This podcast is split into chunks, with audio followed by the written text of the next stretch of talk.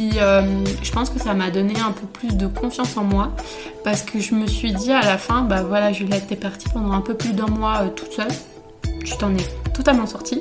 Donc tout va bien quoi, enfin, aie confiance en toi et, et voilà, tout s'est bien passé.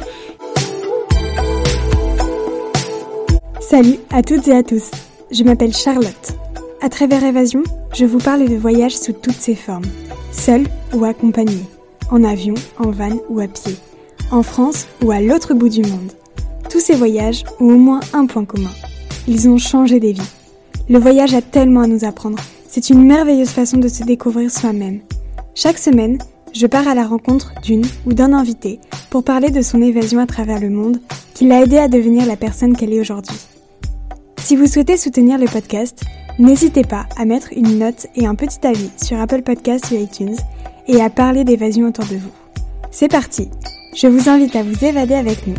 Bonne écoute Dans ce nouvel épisode, nous accueillons Juliette. Nous discutons de son expérience de woofing en Finlande qu'elle a fait il y a quelques années. Juliette est partie seule dans ce pays nordique connu pour sa nature luxuriante et les saunas. Ensemble, nous discutons de ce voyage qui l'a aidé à comprendre qui elle est Juliette nous parle de la Finlande, des Finlandais. Elle nous explique les avantages et les défauts du woofing. Dans cet épisode, nous parlons chevaux, balades, sauna, joie, découverte ou encore matérialisme. Je vous propose de partir pendant quelques minutes en Finlande en compagnie de Juliette. Bienvenue dans Évasion. Salut Juliette, comment vas-tu? Salut, ça va et toi? Très bien, merci. Alors pour commencer, je te propose de te présenter en quelques mots. Ça marche. Alors, euh, je m'appelle Juliette, je suis étudiante à Paris, en école de communication.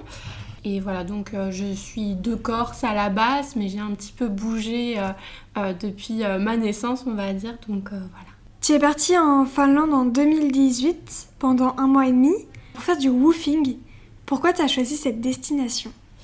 Alors honnêtement, euh, la Finlande, euh, c'était un peu par hasard, mais vraiment par hasard, euh, parce que bah, en 2018, j'avais 18 ans. C'est mes parents qui finançaient en fait mon voyage. Donc finalement, j'avais des contraintes en fait de leur part, parce que bon, j'étais quand même assez jeune et ils voulaient pas que je parte dans un pays au hasard, on va dire, par sécurité, il voulait quand même qu'il y ait euh, certains critères qui correspondent, dont le fait d'être assez proche de la France, si jamais il y avait un problème. Donc euh, j'ai dû trouver un pays qui était assez proche de la France. Au départ, j'avais trouvé euh, une famille d'accueil en Irlande, mais mes parents n'étaient pas trop trop d'accord, je ne sais pas pour quelle raison, pour que je parte en, en Irlande. Pourtant, c'est un pays assez sécurisé, enfin, il n'y a pas de souci là-bas.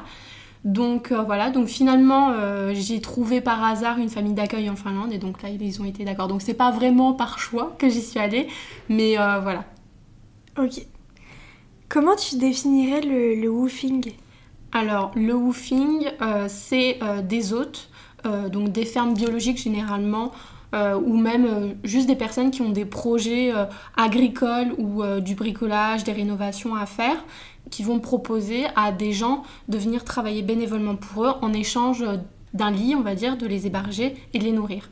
Voilà. Et donc généralement, donc les personnes qui travaillent pour eux, on appelle ça des woofers. Voilà. Et les woofers, ils travaillent 4 heures par jour à peu près. Ils peuvent travailler plus longtemps, mais normalement c'est 4 heures max par jour. Et c'est peut-être 5 jours dans la semaine ou, ou 6 jours. Donc voilà, donc c'est quand même assez réglementé. Mais voilà, c'est du travail, euh, tu travailles bénévolement dans un pays, mais c'est surtout de l'échange, on va dire, parce que tu arrives quand même dans une famille. Ça va être un échange de culture, tu vas beaucoup parler avec eux, etc. Et donc euh, voilà. Du coup, tu es partie seule ou avec quelqu'un que tu connaissais? Je suis partie seule. J'avais pas trop envie de partir accompagnée, honnêtement. C'était vraiment une envie de ma part de partir seule. Parce que bah, voilà, je venais juste d'avoir 18 ans. Je me suis dit, bon voilà, j'aimerais bien être un petit peu euh, indépendante, euh, toute seule. Enfin voilà. Donc c'était vraiment la découverte pour moi. Et puis j'avais pas envie euh, d'avoir de restrictions. J'avais envie de faire ce que je voulais, quand je voulais. Et en fait, quand j'ai cherché une famille d'accueil, je cherchais surtout une ferme où il y avait des animaux, des chevaux, etc. Parce que je suis vraiment bah, fan d'équitation. Donc pour moi, c'était vraiment un des critères. Je voulais absolument trouver une ferme où il y avait des chevaux. Et euh, je sais que bah, ça plaît pas forcément à tout le monde euh, d'aller dans des fermes où il y a que des animaux, etc. Donc je me suis dit, bah, c'est plus simple de partir tout seul. Au moins, bah, je choisis, entre guillemets, la famille où je veux aller. Et puis euh, voilà.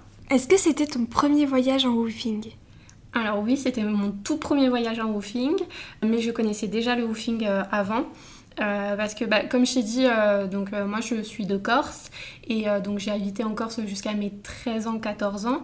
Et en fait, donc avant de partir de Corse, j'ai commencé à monter dans un centre équestre en Corse et c'est un ranch touristique, donc on fait des randonnées, des balades, etc. Et donc j'ai commencé vers l'âge de 11 ans à aller aider toutes les vacances, voire même euh, les après-midi quand j'avais pas école. Euh, donc euh, j'allais aider dans le centre équestre pour les balades, pour accueillir les touristes, etc. Et ce centre équestre-là, en fait, accueillait des, des woofers. Donc je connaissais déjà en fait le principe du woofing avant de d'en faire moi-même. Donc c'était pas vraiment inconnu, je savais à quoi m'attendre, on va dire. Donc quel était ton rôle pendant ton séjour dans les familles d'accueil? Alors, euh, dans la famille où je suis allée pour faire du woofing, euh, j'étais, euh, on va dire, ouvrière. Je ne sais pas vraiment comment qualifier mon poste. Bah, J'expliquerai après, mais je travaillais principalement avec les animaux, dans la ferme, etc. Donc je pense que ça serait plutôt ouvrière agricole. Ok. Est-ce que tu pourrais nous présenter un peu ta journée type dans ta famille d'accueil? Oui. Alors, donc le matin, quand je me levais, euh, je m'occupais des chevaux, généralement c'était vraiment ma grosse mission, on va dire, de la journée. Je m'occupais essentiellement des chevaux parce qu'en fait la famille où je suis allée, donc c'est euh, Timo et Sani, c'est un couple de jeunes agriculteurs. Donc ils ont une production laitière et Sani est une grande fan des chevaux et d'équitation et donc elle a deux chevaux et en plus de ça, en fait, elle a décidé d'ouvrir sa pension euh, équestre depuis bah, peu de temps, je crois. Bon, c'était en 2018, mais ça faisait quand même... c'était tout récent, je crois. Et du coup, euh, il y avait quand même 7 euh, chevaux à s'occuper. Donc, euh, étant donné bah, que je connaissais déjà le monde équestre, etc., Samy m'a tout de suite fait confiance, donc ça, j'ai vraiment beaucoup apprécié.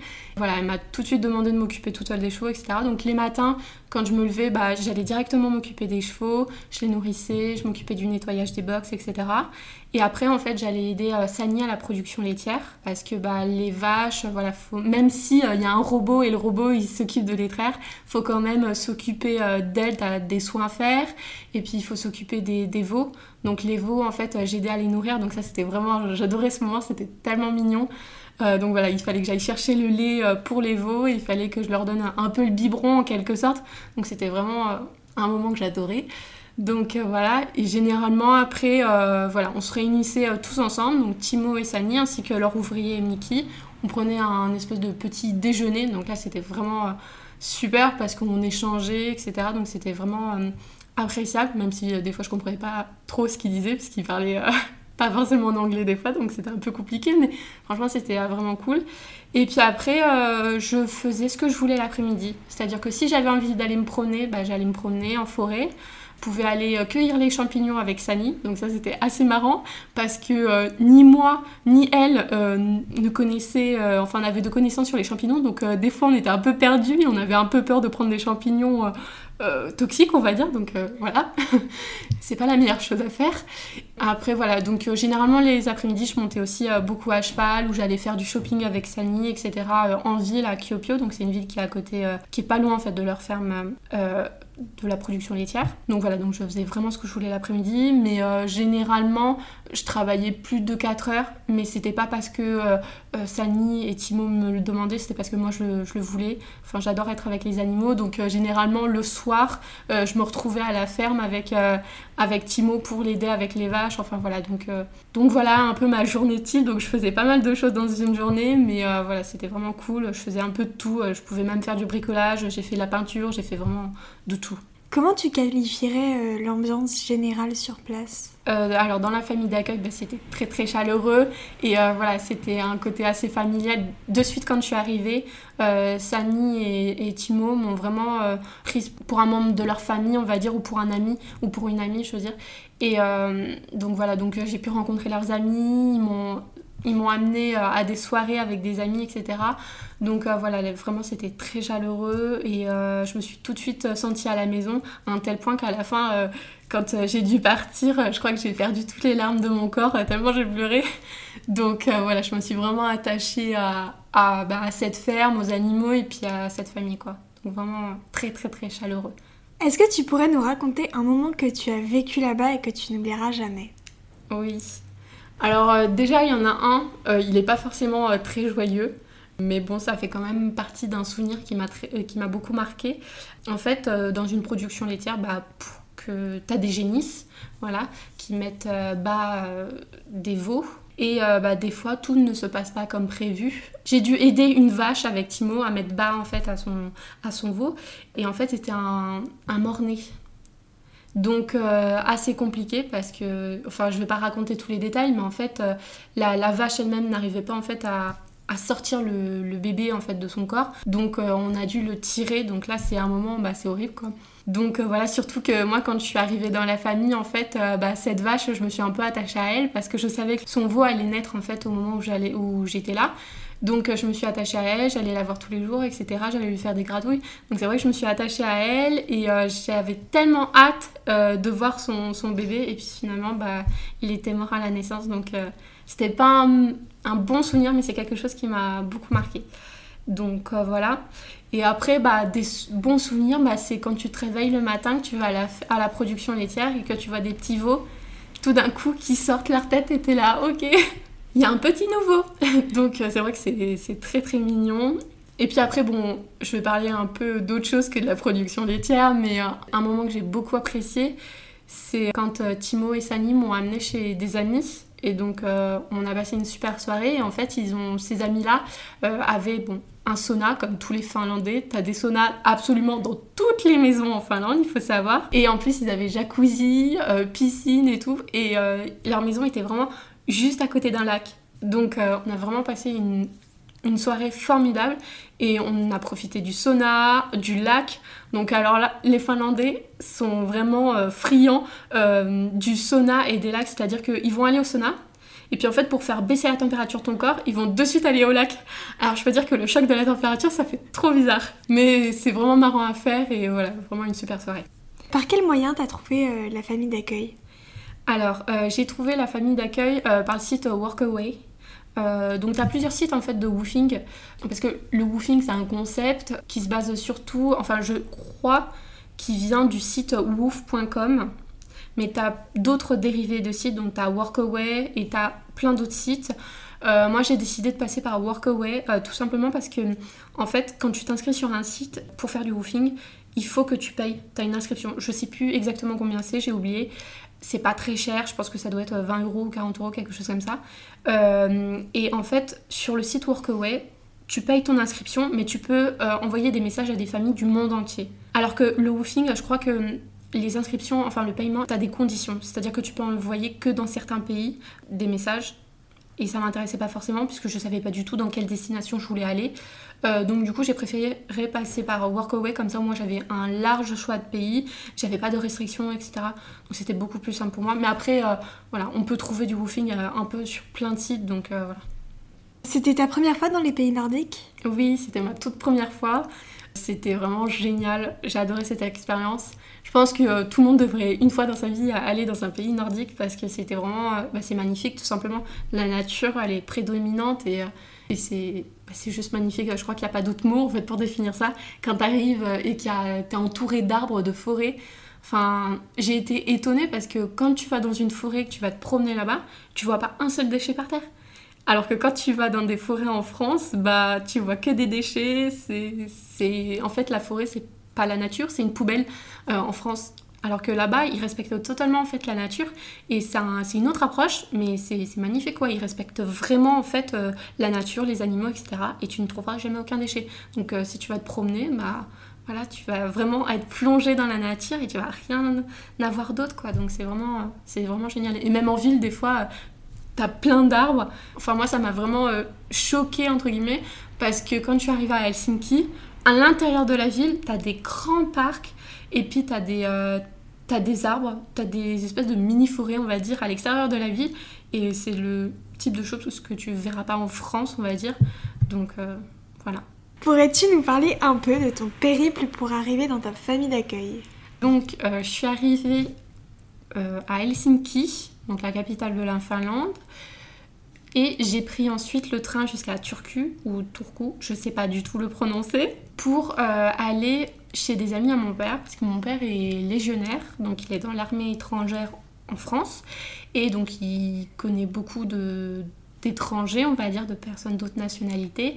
Et euh, un de ses amis était euh, justement finlandais. Et donc, euh, il est maintenant retraité, son ami, et il est reparti en Finlande depuis quelques années. Donc, en fait, je suis allée chez lui et sa famille pendant une semaine à peu près, je crois. Et donc, ils m'ont accueilli. Donc, c'était pas exactement dans Turku, Turku, Turku. c'était à l'extérieur, mais c'était vraiment pas très loin de, de cette ville-là. Euh, et, voilà, donc je suis restée une semaine avec eux. Et euh, bon, là, j'avais pas vraiment de, rôle à tenir en fait. Ils me logeaient, ils me nourrissaient. Mais euh, voilà, j'étais plus une amie de la famille, donc c'était différent par rapport à la production laitière. Mais voilà, donc j'ai pu monter à cheval quand je voulais, où je voulais. Donc c'était vraiment trop bien aussi. Et puis j'ai pas mal visité les villes aux alentours. Je suis allée me promener dans la forêt toute seule, etc. Donc voilà, donc c'était quand même bien. C'était une semaine que j'ai vraiment appréciée. Euh, donc après cette semaine-là, euh, j'ai pris le train de Turku pour aller jusqu'à Kyopio. Donc c'est un peu au milieu de la Finlande. Euh, et donc à Kyopio, Sani est venu me chercher à la gare. Et donc là, voilà, mon séjour de un peu plus d'un mois s'est déroulé à, à, côté de Kyopio. Et puis après mon séjour d'un mois, bah, il a fallu partir. Donc j'ai voulu rester en fait une journée de plus en Finlande avant de prendre mon, mon, avion. Donc euh, j'ai pris le train de Kyopio jusqu'à Helsinki et j'ai passé euh, une journée et demie à peu près en fait euh, à Helsinki. J'ai dormi là-bas. Donc j'ai été accueillie par un Airbnb. J'ai pris un Airbnb, c'était la, la, solution la plus facile. Et donc j'ai été accueillie par Rita, une dame qui était vraiment trop gentille. J'ai vraiment apprécié d'aller chez elle, on a beaucoup parlé. Pourtant, je suis pas restée beaucoup de temps avec elle, mais de suite, en fait, elle a été très euh, avenante. On a vraiment échangé. Euh, je pense que euh, quand je suis arrivée chez elle, c'était à peu près en milieu d'après-midi.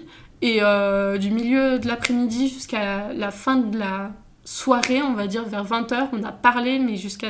Enfin voilà, j'ai même pas vu le temps passer et c'était extraordinaire.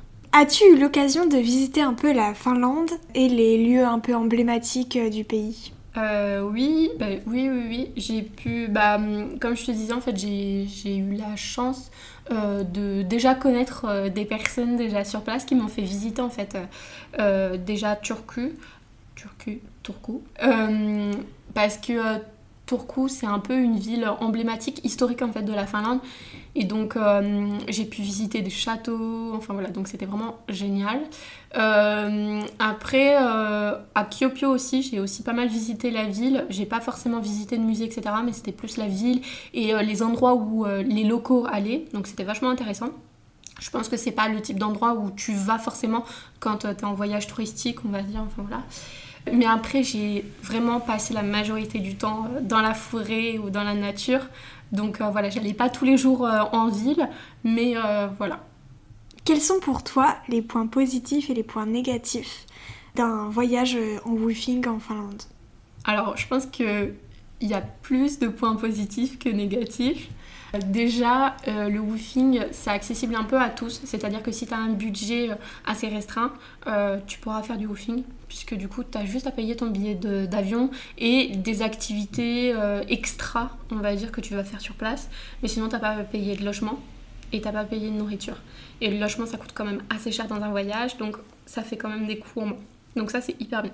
Après, euh, l'autre point positif, ça serait que bah, tu arrives dans une famille et euh, dans cette famille-là, on va t'inclure comme un membre familial ou comme un ami et euh, il va vraiment y avoir un échange, un échange sur ta culture, etc. Et donc c'est vraiment très très intéressant. Troisième point positif, je pense que c'est le fait que tu vas apprendre des choses. J'avais jamais mis les pieds dans une production laitière. J'ai appris des choses, mais enfin peut-être que ça me servira plus, puisque du coup euh, je fais des études qui n'ont rien à voir avec le monde agricole, mais je m'en souviendrai et du coup j'ai quand même acquis des connaissances par rapport à ce milieu-là, et donc qui me serviront peut-être un jour. T'apprends euh, d'autres choses qui n'ont rien à voir avec euh, ce que tu fais de manière générale, et c'est ça qui est intéressant je trouve. Bah, tu n'as pas aussi à trouver de logement, parce que c'est vrai que je pense que quand tu prévois, quand tu organises ton voyage, c'est quand même assez compliqué des fois de trouver un logement voilà, c'est très très compliqué, on est d'accord. Euh, et euh, bah là, finalement, t'as pas forcément à le trouver. Donc, euh, franchement, c'est une tâche en moins. Enfin, c'est super quoi. Mais après, il y a quand même des points négatifs. Même si, bon, je trouve qu'il y a quand même pas mal de points positifs, il y en a quand même quelques-uns de négatifs. C'est le fait qu'il peut y avoir de l'abus de la part des autres. Donc moi, j'ai eu de la chance de tomber dans des bonnes familles d'accueil. Et je sais que par exemple, dans le ranch équestre en Corse, euh, les woofers qui venaient travaillaient énormément. C'était pas du 4 heures par jour, c'était beaucoup plus. Et ça l'est toujours. parce que des fois, j'y retourne, il y a des woofers et ils travaillent, enfin, ils travaillent en fait comme des salariés. Ils travaillent pas comme des bénévoles, ils travaillent comme des salariés. Et c'est vrai que je trouve que c'est un peu de l'abus quand tu arrives comme ça dans une, dans une ferme. On t'est pas payé. Euh, donc euh, bon, il faut quand même euh, qu'il y ait un geste de la part de la famille et qu'ils te mettent des règles, on va dire.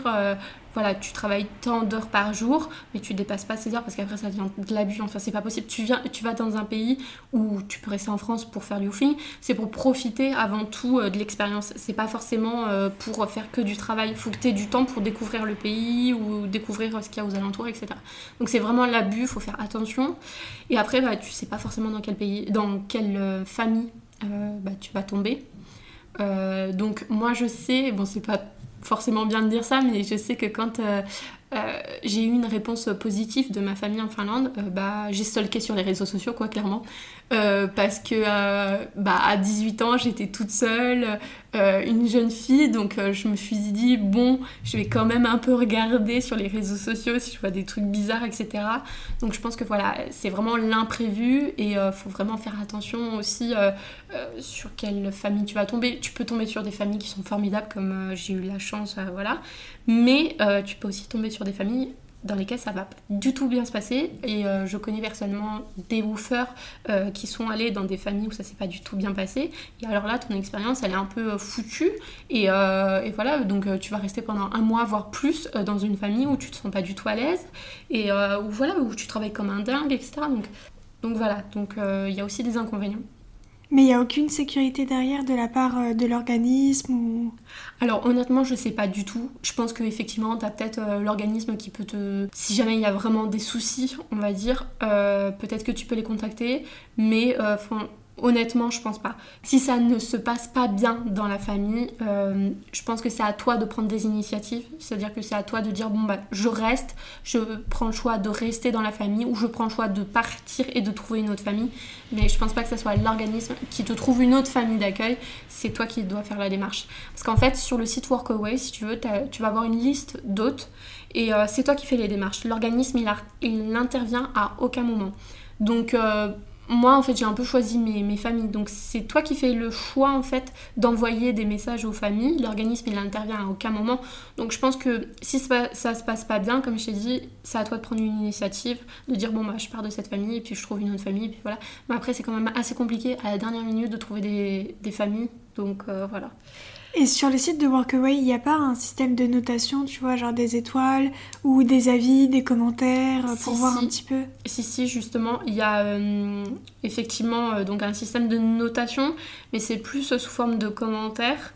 Euh, et donc, bah, moi, je sais que pour ma famille en Finlande, ils avaient seulement un commentaire, mais c'était deux filles qui étaient allées chez eux, deux françaises.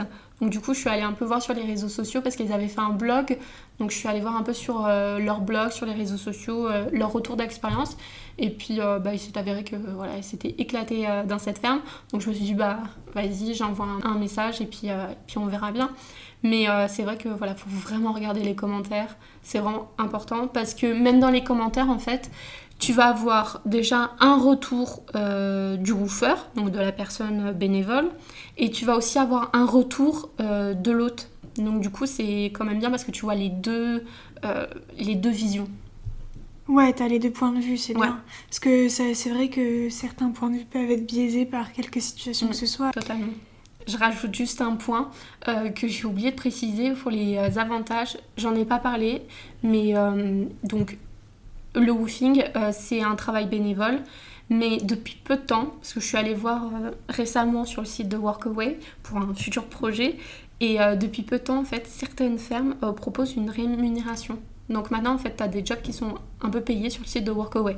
Donc voilà, ça peut toujours intéresser des gens. Bon, je pense pas que ça soit des rémunérations de dingue, mais je pense que ça fait toujours... Enfin, c'est toujours bien d'avoir un, petit peu de sous, on va dire, quand tu voyages comme ça, c'est toujours, toujours bien. Voilà. Ouais, c'est vrai. Aurais-tu quelques bonnes adresses à nous donner qu'il ne faut surtout pas louper si on est de passage à Helsinki, Turku, Kyopio et à Salinjärvi alors, euh, Salinjärvi, euh, c'est vraiment une toute petite ville, donc il euh, n'y a vraiment rien à faire dans cette ville-là. C'était la ville la plus proche en fait de la ferme de la production laitière, donc on y allait pour faire des petites courses ou des, choses comme ça.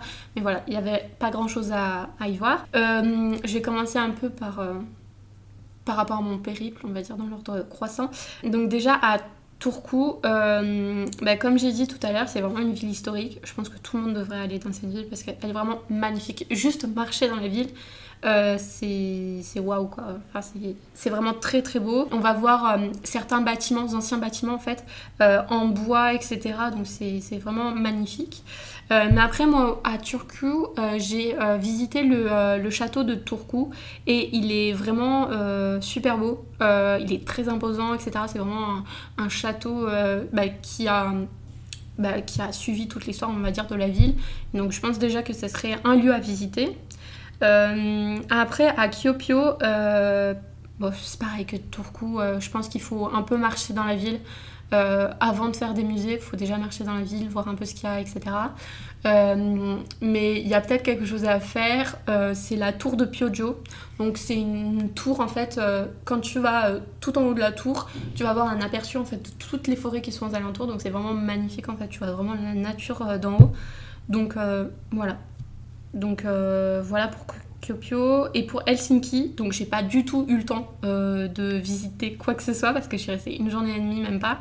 Euh, en fait, je suis juste allée marcher dans les rues de Helsinki euh, et je suis allée dans un parc qui était vraiment immense et hyper beau. Euh, T'avais des oiseaux un peu partout, etc. Enfin, c'était vraiment la nature, mais prédominante, mais c'était magnifique. Donc euh, voilà, juste Helsinki. Bon, je pense qu'il y a plein de choses à visiter là-bas. J'ai pas eu le temps personnellement, mais euh, juste de se promener dans les rues, tu vois des choses qui sont euh, vraiment magnifiques, etc. Surtout les parcs, les, les coins un peu de forêt dans la ville, c'est juste magnifique. Est-ce que tu t'es senti en danger pour quelque raison que ce soit pendant ton, ton voyage Non, jamais. Euh, vraiment jamais. Je me suis sentie euh, vraiment en, sécurité. Euh, à aucun moment je me suis sentie mal à l'aise dans une situation ou quoi que ce soit. juste, alors c'est pas de l'insécurité, mais je me suis pas sentie à l'aise en arrivant à Helsinki et pour aller à Turku. Enfin voilà, parce que généralement dans les gares en Finlande, euh, je pensais que j'allais euh, retrouver plein de panneaux euh, écrits en anglais, etc. Pas du tout. Donc c'était vraiment la galère pour trouver mon chemin des fois. Et aussi un autre, voilà, je pensais, un autre a priori, c'est que je pensais que tous les Finlandais parlaient anglais. Mais non, pas du tout. tous les Finlandais ne parlent pas anglais.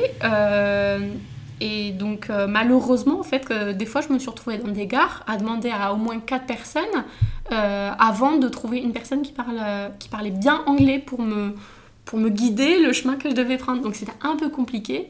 Donc ça, il faut le savoir. Euh, donc, en Finlande, oui, ils ont un bon niveau d'anglais, généralement, les personnes qui parlent anglais, mais tout le monde ne parle pas anglais.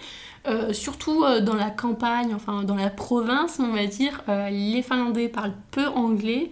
Donc bon, moi j'ai eu de la chance euh, bah, de tomber dans une famille d'accueil qui parlait forcément anglais, puisque euh, eux-mêmes, Sani et Timo, ce sont des voyageurs, on va dire, et puis ils sont quand même très très ouverts, etc.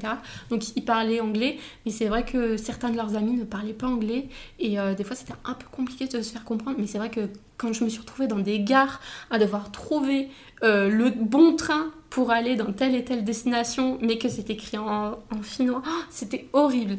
Donc voilà, donc c'était juste, euh, voilà, là je me suis pas sentie euh, forcément à l'aise, j'avais l'impression d'être un peu perdue, euh, mais c'était pas forcément de l'insécurité parce que je savais que de toute façon j'allais retrouver mon chemin et puis voilà, j'allais forcément tomber sur quelqu'un qui parle anglais ou qui pourrait m'aider, mais voilà. Ok.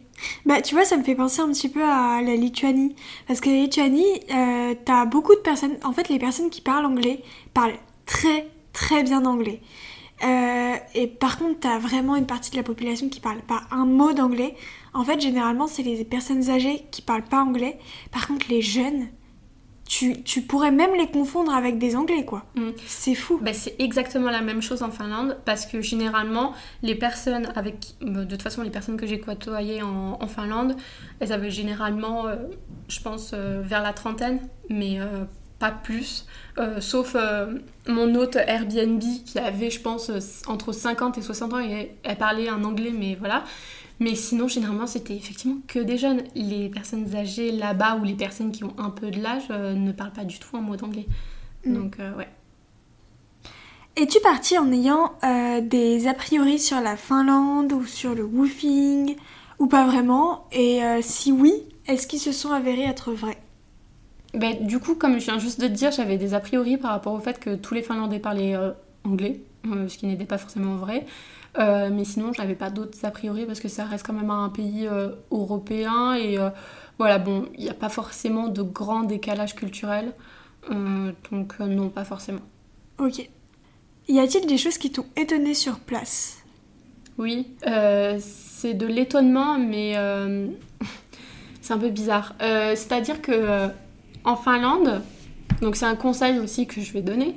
En Finlande, quand vous allez dans, vous promener dans les forêts, euh, mettez un bonnet, une casquette, un chapeau, peu importe, quelque chose pour vous couvrir la tête. Et euh, de préférence, faut mettre un manteau ou euh, un gilet, quelque chose de fermé. Faut pas trop rester la peau couverte, tout simplement parce qu'en fait, il y a les mouches, il y a des mouches, les mouches des rennes, qui viennent vous embêter. Donc, euh, en gros, quand tu vas te promener dans la forêt, si t'as rien qui couvre tes cheveux, au bout d'une heure, tu vas rentrer chez toi, tu vas sentir dans ta tête plein de petits insectes.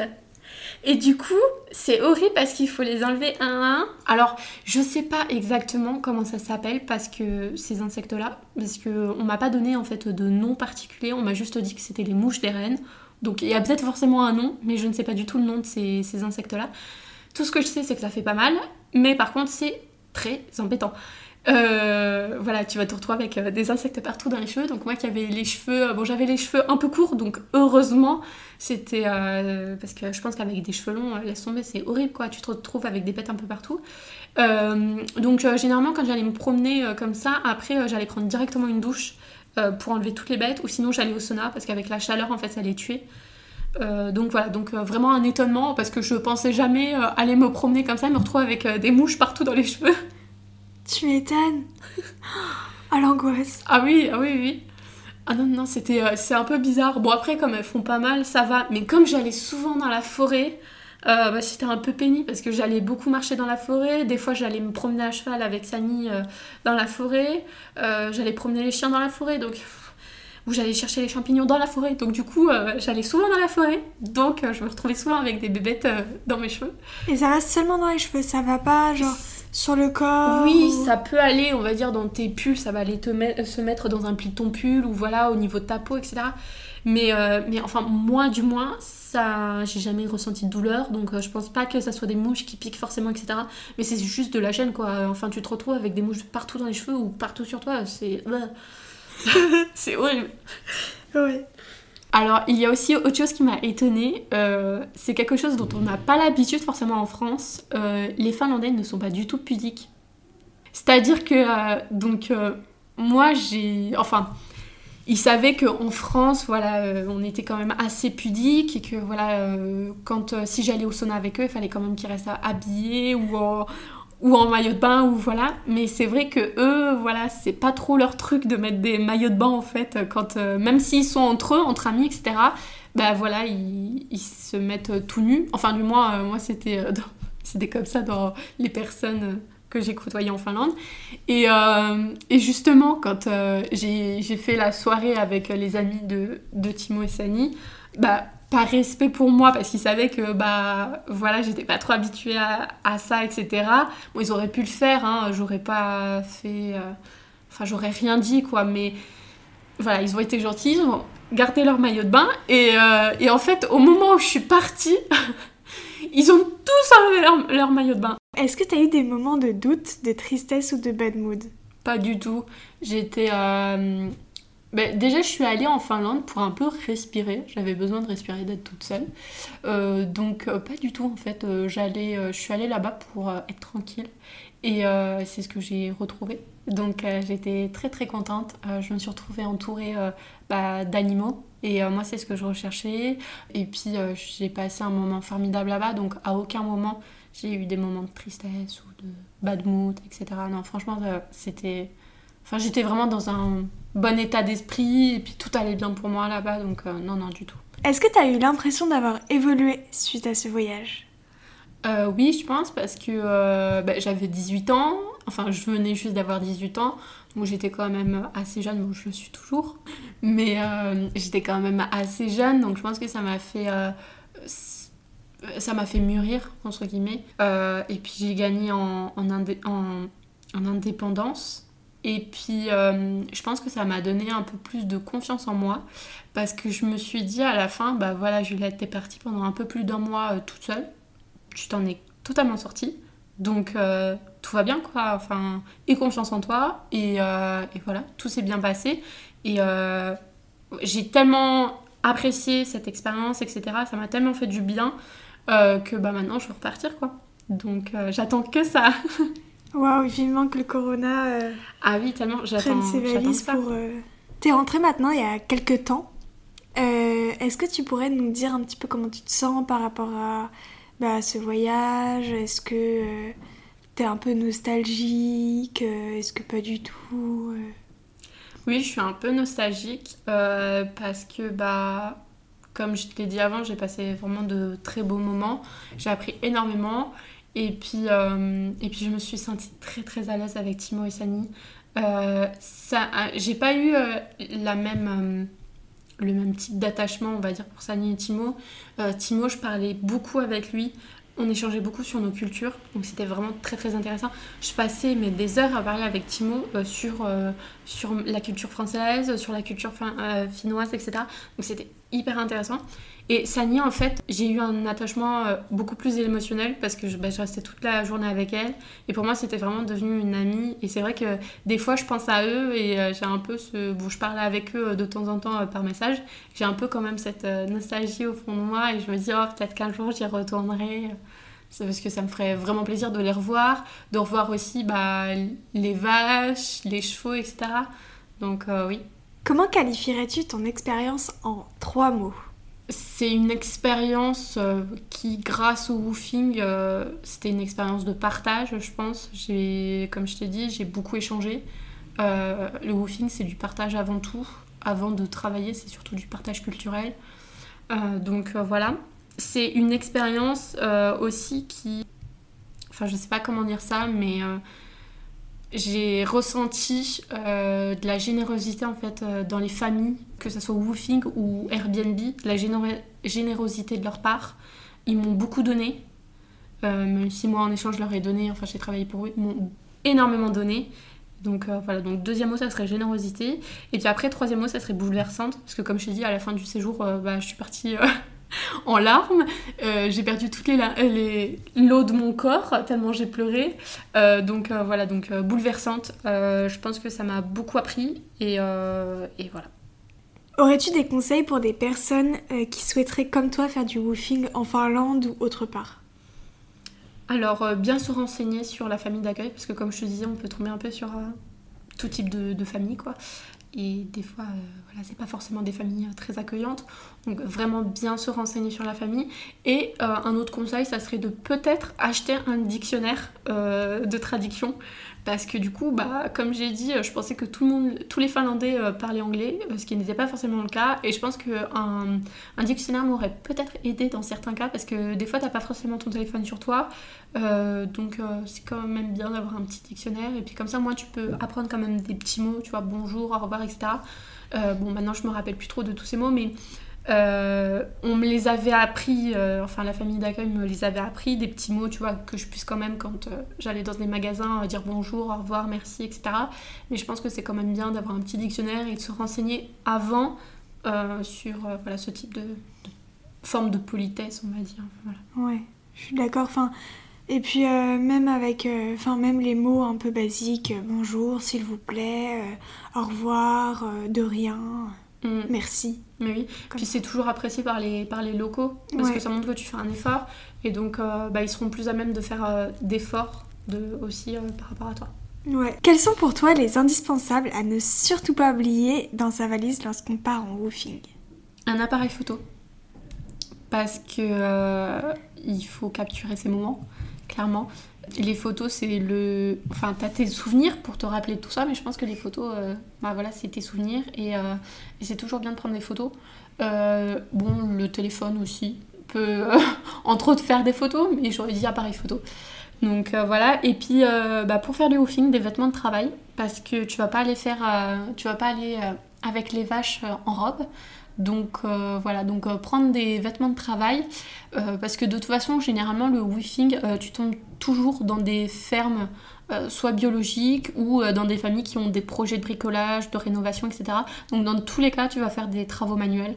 Donc il faut absolument amener des vêtements de travail parce que sinon tu vas pourrir tes vêtements quoi clairement. Et moi je sais que sur place Sani euh, m'avait même prêté des vêtements parce que euh, les vaches enfin quand tu travailles avec les vaches clairement ça te dégueulasse euh, ça te pourrit tes vêtements. Du coup elle m'avait prêté des vêtements pour pas que je salisse de trop quand même mes vêtements de travail à moi-même parce que sinon il aurait fallu que je les mette à la poubelle quoi clairement Ah ouais. donc, ouais, ouais, ouais.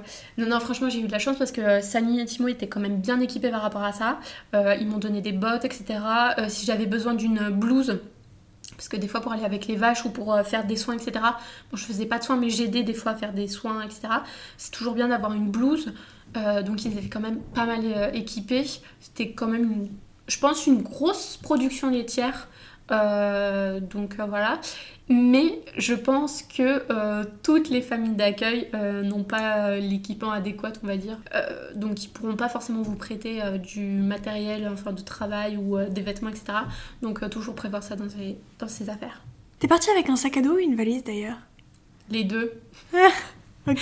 Je suis partie avec une grosse valise, mais vraiment grosse valise. Et je suis partie avec un sac à dos militaire, comme mon père est dans l'armée, du coup il a pu me prêter un sac. Et, euh, et je me souviens toujours, enfin, je suis partie quand même un petit peu chargée, mais j'avais gardé de la place dans ma valise parce que je me suis dit, si jamais je reviens, au moins, euh, bah, j'aurai de la place pour pouvoir euh, rajouter des trucs dans ma valise, etc.